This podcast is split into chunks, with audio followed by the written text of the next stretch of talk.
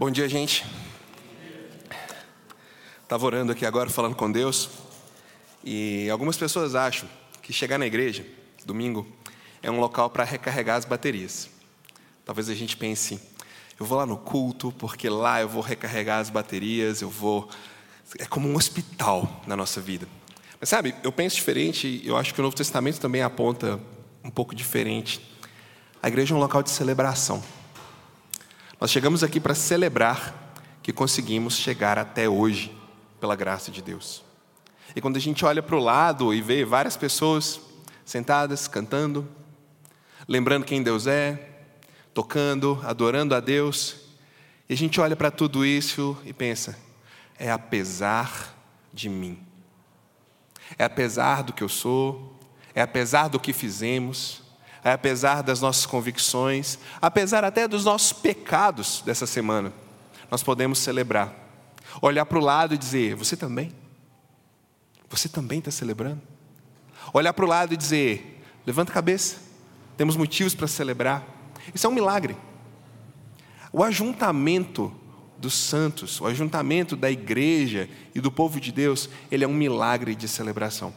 A celebração de Jesus. Porque até aqui Jesus nos ajudou. E apesar de nós, a gente se reúne e canta e ora e adora e cresce juntos. Vamos orar? Agradecer a Deus esse milagre, esse tempo. Ó oh Deus, obrigado. Porque o Senhor é um Deus que nada nos lança em face. Porque se fosse assim seria muito difícil. Obrigado porque o Senhor é um Deus que é longânimo, paciente, perfeitamente amoroso, cheio de ternura, e que quando vê o nosso pecado e a nossa desgraça, se move em nossa direção para nos tirar de lá. Hoje nós celebramos isso, esse evangelho teu, esse contrassenso que é o teu amor e a tua misericórdia nos resgatando e nos ensinando dia a dia a como viver uma vida digna do Senhor. Eu te peço que o, o diabo, Satanás, não seja presente hoje, mas que o Senhor o repreenda, para que ele não nos acuse, para que ele não nos lance em face pecados que a tua graça já cobriu, que o teu perdão já limpou, mas que sagazmente ele tenta trazer de volta a nós para nos humilhar. Nos ajuda a confiar, confiar no poder do teu sangue e confiar que a tua memória para com os nossos pecados é muito curta e que o Senhor esquece rápido. Nós celebramos isso em nome de Jesus. Amém. 1 Coríntios 13 é o texto do amor. Eu tentei encontrar na nossa cultura algumas expressões de amor, assim, sobre o que as pessoas estão falando sobre o amor, e eu fui primeiro nas músicas, mas eu vou confessar, não deu para pegar muita coisa não, sabe? Quando eu esbarrei ali no sertanejo universitário, aquela coisa do macho sofredor, né? Não deu muito certo. Então eu fui um pouco mais para trás para achar alguma coisa que eu poderia falar aqui no púlpito, afinal, né? E eu fui lá em Camões, que diz assim: O amor é fogo que arde sem se ver. É ferida que dói e não se sente. É um contentamento descontente. É dor que desatina sem doer. É um não querer mais que bem querer, é solitário andar por entre a gente, é nunca contentar-se de contente, é cuidar que se ganha em se perder. É querer estar preso por vontade, é servir a quem vence o vencedor, é ter com quem nos mata lealdade.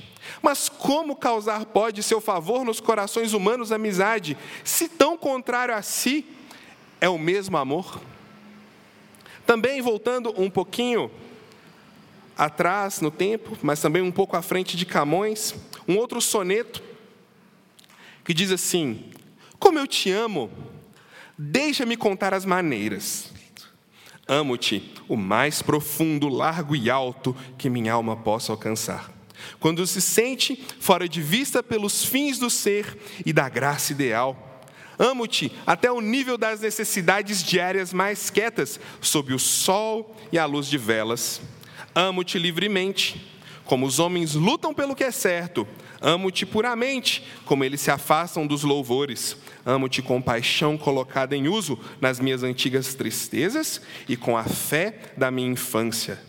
Amo-te com um amor que parecia ter perdido com meus santos perdidos.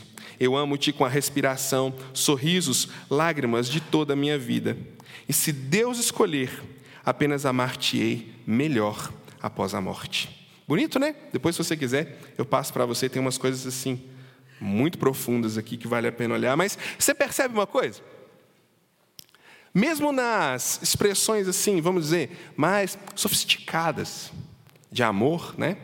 escritas com mais beleza e exuberância, elas são altamente focadas nos meus sentimentos ardentes. Percebe? O amor é contado mais ou menos como uma coisa dentro de nós que está ardendo, queimando, pulsando, latejando, querendo sair de alguma forma. É sobre eu. O amor é como aquela vontade de comer alguma coisa que a gente não sabe o que. E a gente só pensa naquilo. Percebe? O amor é contado sempre a partir do que eu sinto e a partir do que você sente. E ele serve, na sua expressão prática, aquele sentimento. Ele satisfaz aquela fome que nos devora por dentro. Mas será que o amor colocado pela Escritura ele é assim? Olha, o que a gente vai pensar, o que talvez vai, vai causar um, um, uma confusão na nossa mente, é que nós aprendemos a ver o amor como esse sentimento estritamente pessoal, autorreferente, e como aquela vontade imensa de satisfazer uma vontade. Só isso. Aquilo que está latejando dentro do peito. Só que parece que a Escritura, até o próprio Paulo, né, eles vão colocar o amor de um jeito diferente. É isso que nos desafia. Enquanto o amor tradicional é colocado como aquela relação íntima, confusa intensa entre a pessoa que ama e a pessoa amada, Paulo vai trazer o amor agora numa expressão comunitária. Não vai ser mais um amor a dois, vai ser um amor comunitário na expressão mais pura de se dizer isso. Vá para 1 Coríntios capítulo 13. 1 Coríntios 13.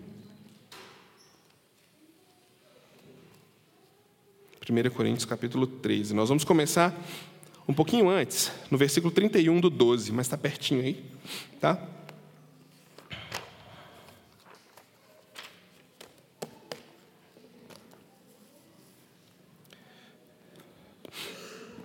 Então vocês estão comigo, né? Lembra o que a gente vai fazer? Nós vamos fazer uma virada. Do amor paixão sertaneja para o amor cristão comunitário tá? e a expressão disso. E no final, a, a pergunta que a gente vai fazer é: isso é possível para mim? Isso é para mim? Um amor desse tipo me cabe?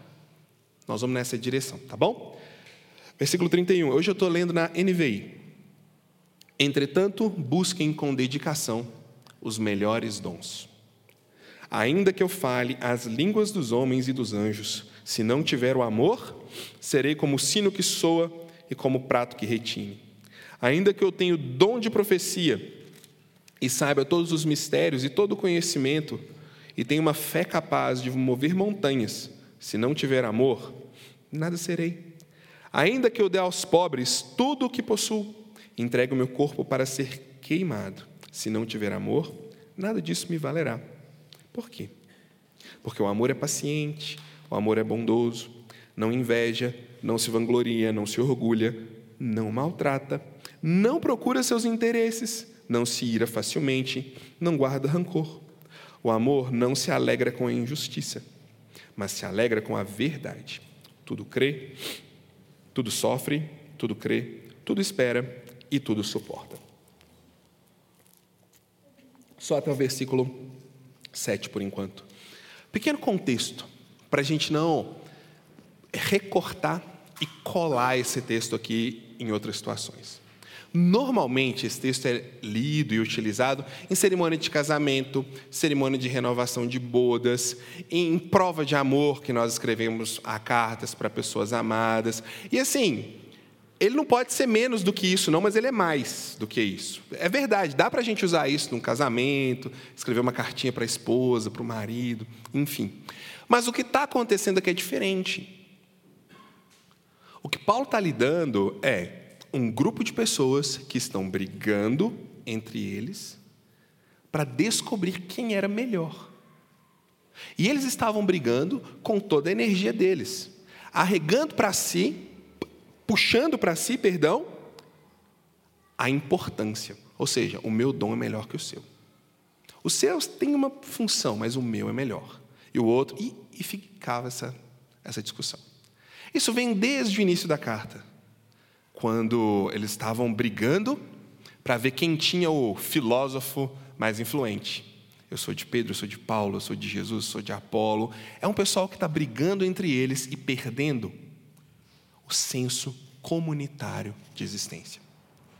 Eles estão tirando o olhar do corpo, do grupo, e colocando o olhar no particular. Daí, especialmente no versículo, no capítulo 12 até o versículo 14, Paulo vai falar um pouquinho, um pouquinho sobre como isso está se manifestando no momento que eles cultuam a Deus. Era algo generalizado em todas as esferas da comunidade, mas que se mostrava na hora do próprio culto. Como assim? Ao que tudo indica, durante o culto, aqueles que tinham um determinado dom, que era o dom de falar a língua dos anjos, era um dom de línguas que eles diziam na época, eles se levantavam e diziam: agora todo mundo fica em silêncio porque o dom especial vai falar. Agora vocês têm que ouvir, porque agora chegou quem tem o discernimento, agora chegou quem sabe das coisas. E arregavam para eles essa importância.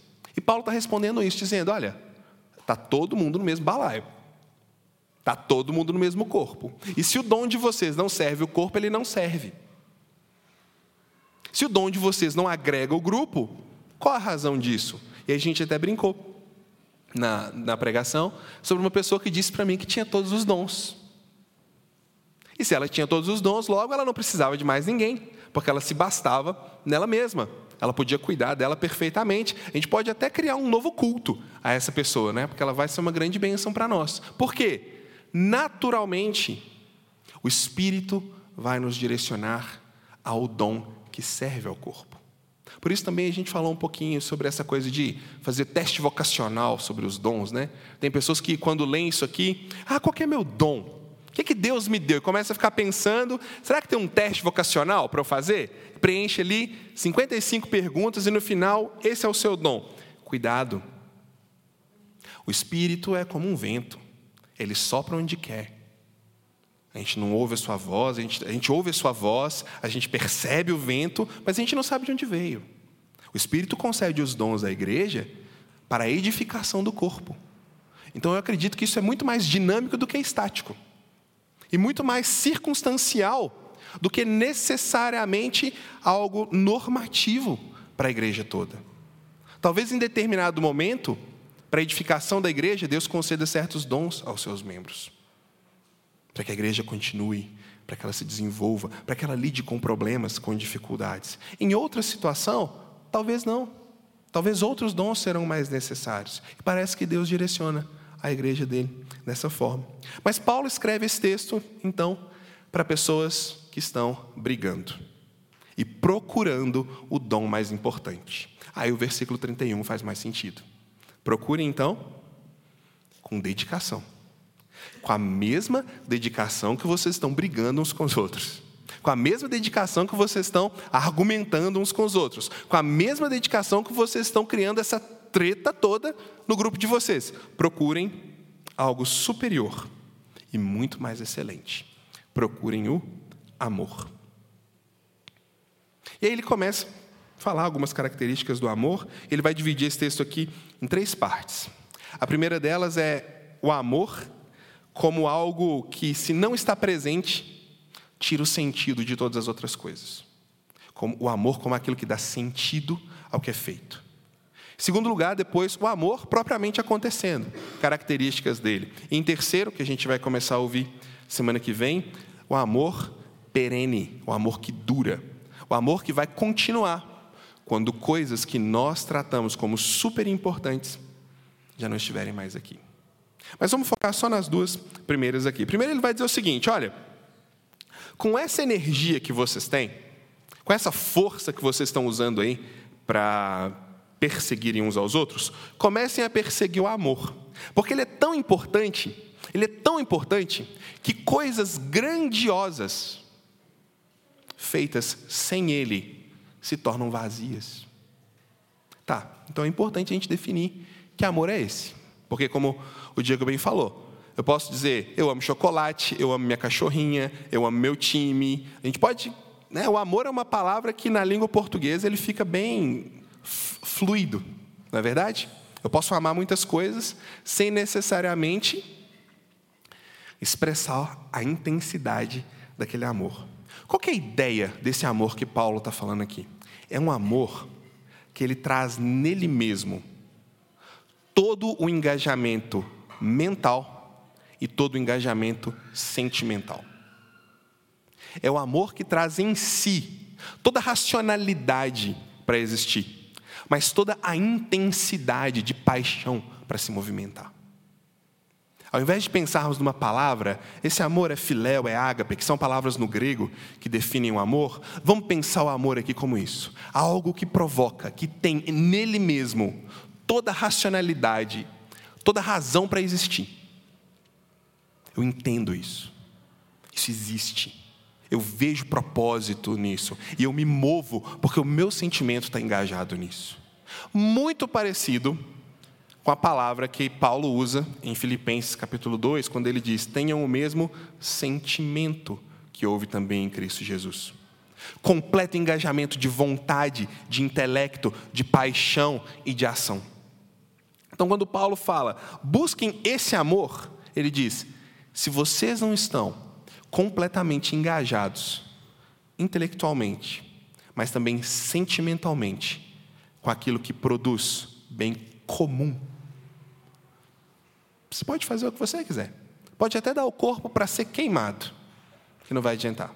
Pode falar línguas, pode ser poliglota. Pode ser um Rui Barbosa, pode chegar no culto falar: em que língua quereis que vos fale? Que não tem valor. Pode dar tudo para os pobres. Lembra daquele rapaz que chegou para Jesus e disse: Bom mestre, o que, que eu tenho que fazer? Ah, dá tudo que tem para os pobres. E ele, triste, vai embora. Paulo diz: Mesmo que eu desse tudo, se fosse sem amor, não tem valor nenhum. Se fosse simplesmente pela razão. Olha que legal isso.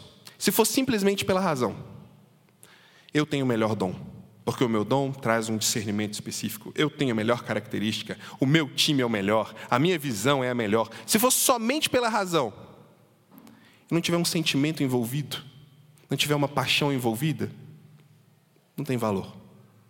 Se for só pela emoção, então vai, não, não, não entendo muito bem, mas eu estou sentindo, e, e assim, tem que seguir o coração. Também não vale. Paulo está dizendo, precisa as duas coisas estarem envolvidas, engajadas em plena, pleno relacionamento, para que tenha sentido. Por isso ele vai dizer, do 1 a 3, olha, mesmo que vocês façam tudo isso, e esse, essas coisas que ele coloca aqui, parece que eram coisas que eles já faziam. Ou então que eles diziam serem coisas importantes a fazer. Ele fala: mesmo que vocês tenham o melhor procedimento, sem a motivação correta, que benefício que isso gera? Mesmo que vocês tenham a melhor motivação, a melhor razão para fazer algo, mas se no fundo você não quer e você não sente nada por aquilo, Igual quando a gente manda nossos filhos pedirem desculpa. Né? Para você entender o que, que ele está falando. Aquela cara de amor que eles fazem, né? Não tem valor. Paulo está dizendo, os dois precisam estar engajados. Agora, é simples ou difícil essas duas coisas estarem engajadas? É muito difícil. Muito difícil, porque cada hora alguém toma o volante. Uma hora é a razão, outra hora é o sentimento. Cada hora tem alguém dizendo para nós o que fazer. Por isso, Paulo vai dizer algumas características específicas do amor, a partir do versículo 3. Ele vai falar lá assim, vai dizer assim, versículo 4, perdão. O amor é paciente, bondoso, não inveja, não se vangloria, não se orgulha, não maltrata, não procura seus interesses, não se ira facilmente, não guarda rancor, não se alegra com a injustiça, se alegra com a verdade, tudo crê, tudo sofre, tudo espera, tudo suporta. Ele vai dizer o seguinte: um amor que está completamente engajado com a sua mente e com os seus sentimentos, ele vai agir de um jeito dentro da comunidade. E se você olhar cada não desse, provavelmente nos conta uma atitude dos coríntios. Cada não aqui, provavelmente alguma coisa que eles faziam. Então a gente pode dizer, eles eram impacientes, não eram bondosos, eram invejosos, gloriavam neles mesmos, orgulhosos, maltratavam uns aos outros, interesseiros, se irritavam facilmente, eram rancorosos, mentirosos porque não se alegravam com a verdade, não tinham disposição de suportar nada em prol do comum, tinham a fé fraca, não esperavam, eram ansiosos e não suportavam o dano, mas pensavam exclusivamente neles mesmos. É muito provável que essas coisas estavam acontecendo e por isso Paulo diz que o amor é tudo isso. Mas quando a gente lê isso aqui, eu não vou explicar cada um para você, mas será que é possível um amor assim? Independente de ser cristão ou não cristão. Amor é um sentimento universal. Não é particular nem a um nem a outro. É possível um amor como esse? Você consegue me falar alguém que ama dessa forma? Você ama dessa forma no seu dia a dia? Isso rege o seu amor pelas pessoas que estão ao seu lado? pelo seu namorado, namorada, noivo, noiva, esposo, esposa, filhos, filhas? Será que funciona assim? Será que isso nos alcança o tempo todo? Ah, ontem, preparando esse texto, pensando né, sobre essas características do amor, à tarde, estava no evento das mães, eu estava cuidando dos meninos, e estava acontecendo uma coisa naquele momento. Vou ser bem sincero com vocês, a última coisa que eu queria é ficar com eles. Eu estava cheio de coisas para fazer, um monte de coisas para estudar. Estava super empolgado com umas coisas que eu estava lendo. E os meninos querendo brincar e tal. E eles não descansavam. Coloquei eles na cama para ver se eles descansavam. Eles não ficavam. E eu, aquela vontade de sair logo dali e tudo mais. De repente, é, Rafael, é bem esse amor que você vai pregar amanhã lá na igreja, né? Entendeu por que, que eu oro, pedindo a Deus para não deixar o diabo nos acusar dos pecados confessados? Porque é isso que tira o nosso ânimo, o nosso poder, a nossa coragem de falar. Porque é muito difícil viver isso aqui. É muito complicado experimentar isso aqui no dia a dia. Se você é um ser humano real, você sabe disso. Mas será que alguém conseguiu? Eu vou te mostrar que teve alguém que viveu isso. O nome dele é Jesus. Jesus foi paciente. Jesus teve muita paciência para lidar com seus discípulos, para lidar com as multidões e para lidar até com quem traiu ele. No momento em que ele foi preso, um dos seus discípulos corta ali a orelha no soldado, do Malco. Jesus vai lá, pacientemente, coloca a orelha no lugar e cura aquele cara. Jesus tem paciência conosco. Paulo diz em 1 Timóteo: Por isso mesmo eu alcancei misericórdia para que de mim o pior dos pecadores. Cristo Jesus demonstrasse toda a grandeza da sua paciência, usando-me como exemplo para aqueles que nele haveriam de crer. Jesus tinha um amor paciente. Jesus tinha um amor bondoso. Tudo o que ele fazia expressava bondade. Curou doentes, alimentou pessoas famintas, deu dignidade para pessoas que há anos não recebiam um toque humano quando ele tocava nos leprosos e os leprosos ficavam curados. Lucas nos diz em Atos como Deus ungiu Jesus de Nazaré com o Espírito Santo e poder, e como ele andou por toda parte, fazendo o bem e curando todos os oprimidos pelo diabo, porque Deus estava com ele. Atos 10, 38. Jesus não era invejoso. Ele não se preocupou com status e posições elevadas. Pelo contrário, era humilde e havia contentamento em cada ato de serviço que ele fazia, principalmente para os menos poderosos. Filipenses 2 é um texto que acho que tem umas oito semanas que todo domingo a gente lê esse texto. Tenham entre vocês o mesmo modo de pensar que Cristo tinha. Ele tinha a natureza de Deus, mas não tentou ficar igual a Deus. Pelo contrário, ele abriu mão de tudo o que era seu e tomou a natureza de servo. Jesus não se vangloriava, nunca buscou exaltar a si mesmo, nem gloriar as suas próprias ações. Viu? Olha ali. Está vendo aquele leproso ali, limpinho? Fui eu. Está vendo? Está vendo aqueles meia dúzia de lambaria ali? Olha, todo mundo comendo ali, ó, até sai pela orelha. Fui eu. Eu, olhem e vejam, não. João nos diz no capítulo 8, versículo 58: Se eu me gloriar a mim mesmo, a minha glória não valerá nada. Quem me glorifica é o meu Pai, aquele que vocês dizem ser o seu Deus. A glória de Jesus era glorificar a Deus, glorificar o Pai.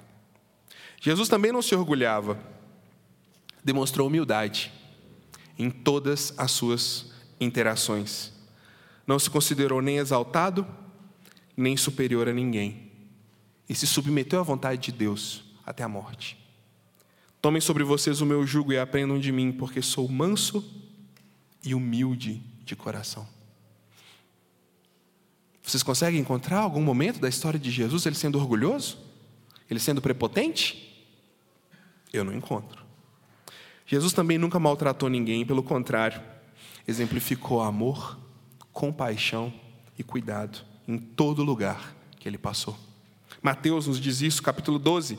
Aqui está meu servo a quem escolhi, o meu amado, em quem tenho prazer, colocarei nele o meu espírito, e ele anunciará justiça às nações. Não brigará, não gritará, nem erguerá a voz nas ruas, não quebrará o caniço quebrado, rachado, nem apagará a chama vacilante. Com fidelidade fará justiça.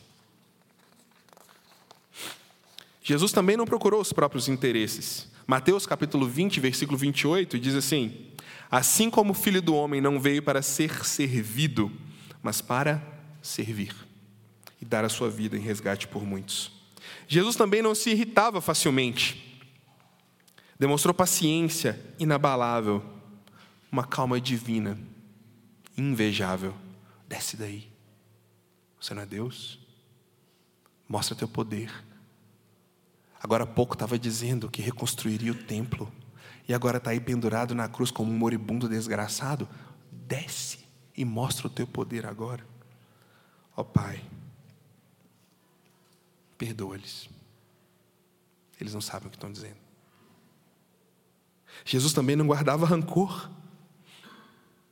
Vemos isso no mesmo texto. Jesus poderia dizer: Vocês não sabem o que te aguardam. Vocês estão falando para eu descer? Mas olha o que ele falou: o outro lá, que teve misericórdia, né, que pediu perdão de Jesus, Jesus disse: Você vai estar comigo no paraíso hoje mesmo. Ele poderia ter dito para esses estavam humilhando ele: Vocês não sabem onde vocês vão estar hoje de noite.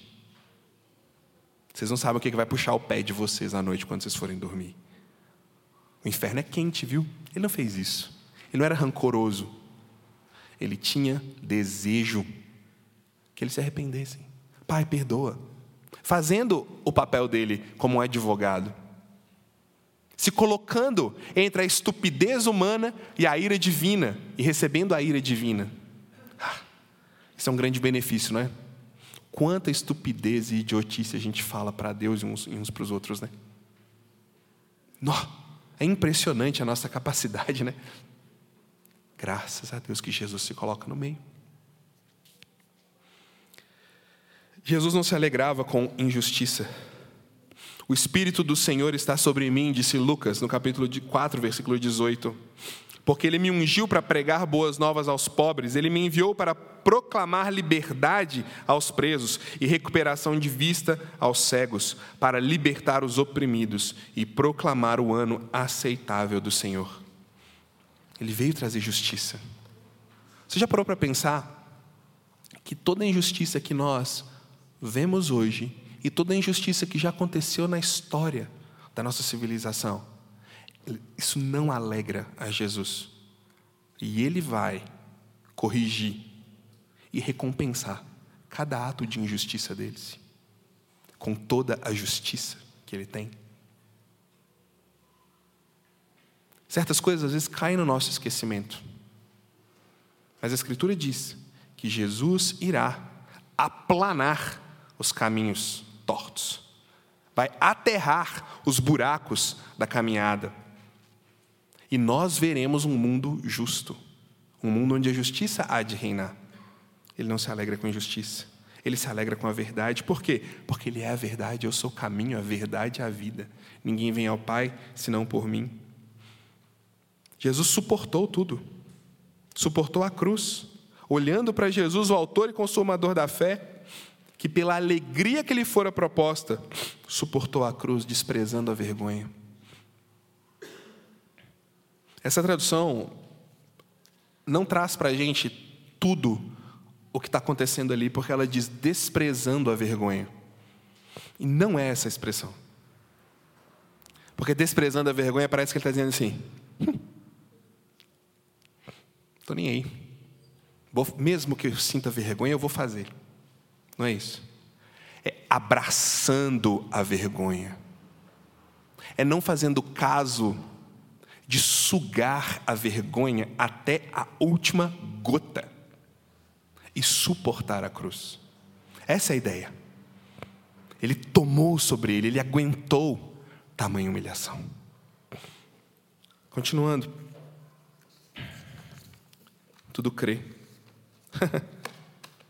Ó oh Deus, se possível, passa de mim esse cálice. Jesus angustiado orando no jardim do Getsemane, mas não seja como eu quero, seja como tu queres. Ele creu que, apesar de difícil, a vontade de Deus para ele era o que ele deveria fazer. Ele tudo esperou. Gálatas, vai nos, Paulo vai nos dizer em Gálatas: vindo, porém, a plenitude do tempo, Deus enviou seu filho ao mundo, nascido de mulher, veio para proclamar justiça, salvação, liberdade. Em outro momento, Jesus disse, em João capítulo 2, versículo 4, disse-lhe: Mulher, era uma maneira respeitosa de se referir à sua mãe. Mulher, ainda não chegou minha hora. Calma. Imagina um Deus com tanto amor, com tanta graça, com tanta bondade, igual Jesus, vendo a nossa incursão pecaminosa na existência. Imagina, eu quero ir logo. Eu quero, eu quero tirar esse pessoal de lá logo. Eu quero salvar esse povo o mais rápido possível. Vamos? Tudo teve um momento certo. E até me parece que isso é uma forma de Deus agir. Não é jargão dizer, aguarde o momento certo. Talvez Deus está louco para fazer alguma coisa na nossa vida, talvez assim, ele quer fazer, ele quer cuidar, ele quer resolver, quer tratar, quer dizer sim, quer dizer não. Talvez ele quer dar aquela resposta que a gente falou, né? Três semanas atrás. Só que a gente não está pronto ainda. Parece que ele tem paciência com a gente. Esperar a gente chegar num local onde ele consiga fazer o que ele tem que fazer. Isso é muito verdadeiro. E por último, tudo suporta. Jesus tudo suportou. 1 Pedro capítulo 2, versículo 24. Ele mesmo levou em seu corpo os nossos pecados sobre o madeiro, a fim de que morrêssemos para os pecados e vivêssemos para a justiça. Por suas feridas vocês foram curados. Sabe por que, que, que é tão difícil olhar para esse amor e dizer assim: eu consigo fazer isso? Sabe por que, que é tão complexo? Porque a gente sempre pensa isso olhando para nós. Porque a gente aprendeu a pensar o amor a partir desse sentimento latente, dessa vontade absurda que cresce dentro de nós. Então, quando a gente olha, tudo crê, tudo espera, tudo suporta, não busca o próprio interesse, não se vangloria, não é orgulhoso, a gente pensa, tudo isso vai me atrapalhar a experimentar essa intensidade de sentimento que está dentro de mim. Então é muito difícil. A gente coloca isso em, em comparação com essa vontade grande.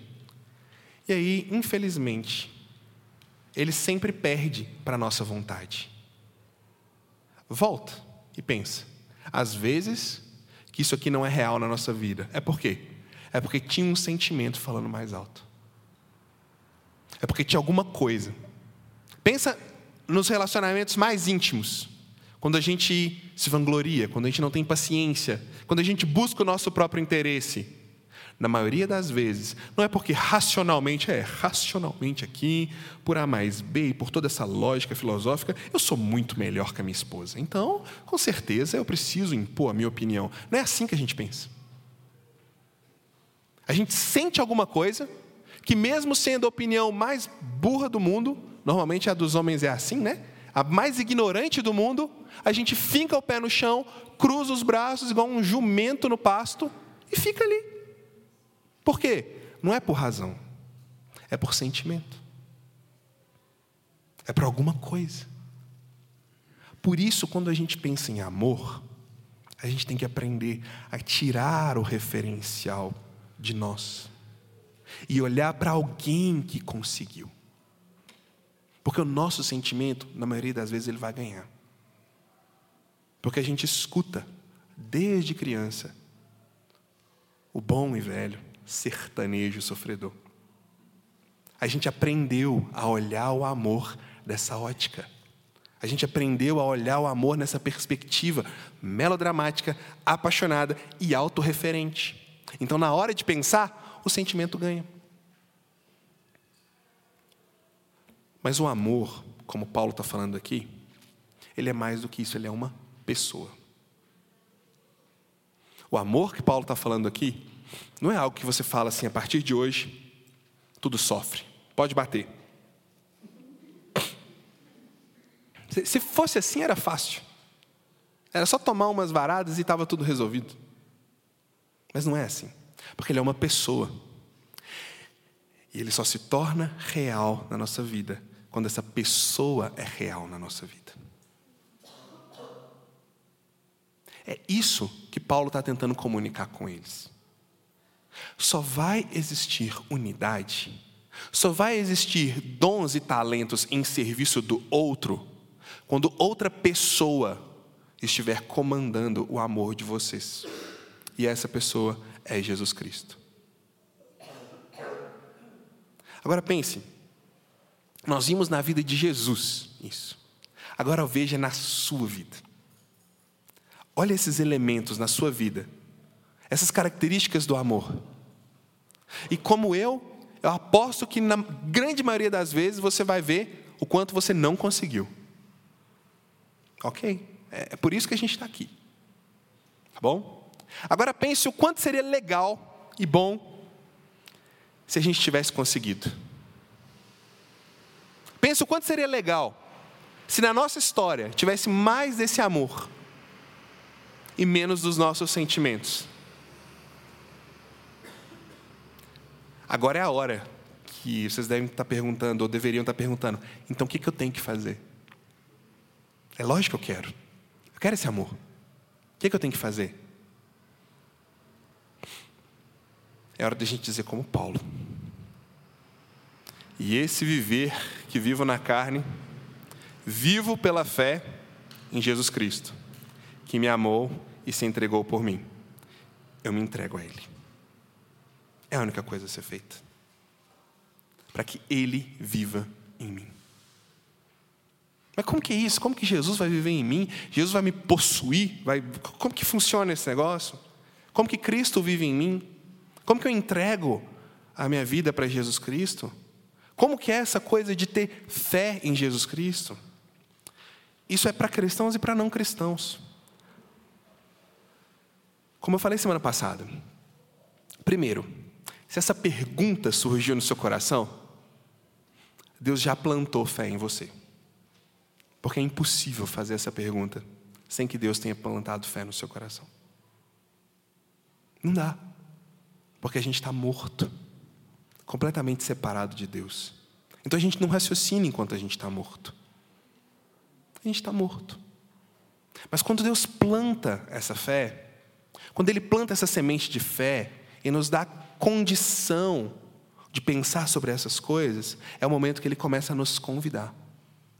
É o momento que Ele começa a nos incomodar. A gente não sabe muito bem para onde que vai, o que está sentindo, o que, que é, mas isso é o toque de Deus te chamando para deixar de pertencer a você mesmo e pertencer a outra pessoa e pertencer a Ele. Quando você não é cristão e ainda não entregou sua vida a Jesus Cristo, isso começa com essas dúvidas, com esses questionamentos, com essa vontade de fazer uma coisa, mas você não sabe o que ainda. Mas você quer, porque Deus já plantou esse desejo em você. Para quem já entregou a vida a Cristo, essa, esse incômodo do, de Jesus te chamando para Ele viver em você, isso acontece por meio da sua consciência. Você está fazendo alguma coisa, está vivendo, você está levando a vida, mas algo dentro de vocês liga uma luzinha e assim, e não está batendo. Não está legal. Você não sabe o que, mas tem algo dentro de você dizendo: oh, dá um passo para trás e repensa. Isso é o Espírito de Deus usando a nossa consciência para nos despertar. Isso é igual questão de prova. Normalmente a que a gente marcou primeiro é a que era a questão certa.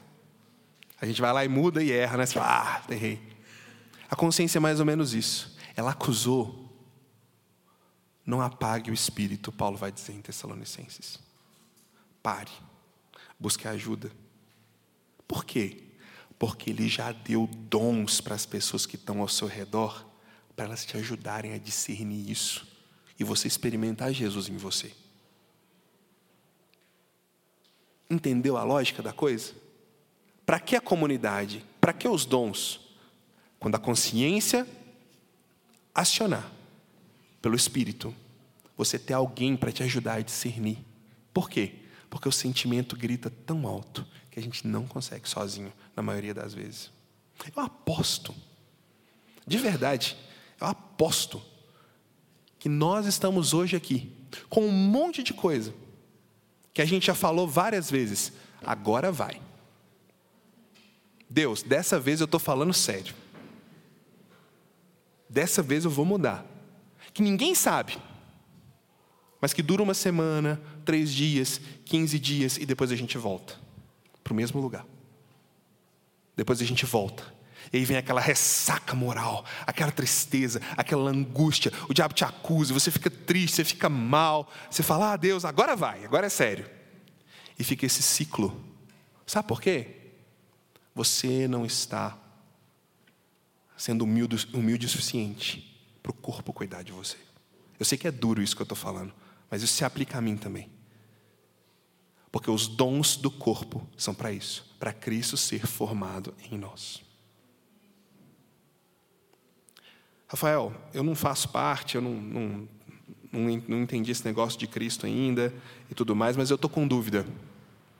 Quando ouvirdes a voz de Deus, mesmo sem saber direito o que, que é, diga para Deus: Eu estou aqui.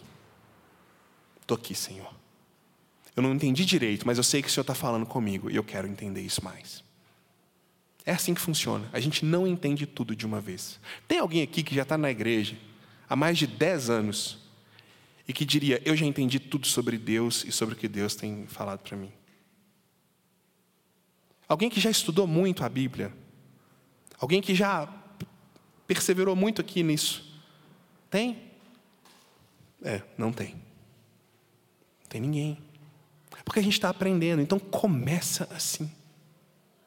Começa com essas dúvidas. Então, se você está ouvindo essas dúvidas e se isso está fomentando incômodo no seu coração, é Deus te dizendo: entregue sua vida a mim e seja salvo. Experimente a minha vida em você. E se você está ouvindo esse incômodo da sua consciência, talvez é Deus dizendo: tem um corpo ao seu lado, seja corpo também.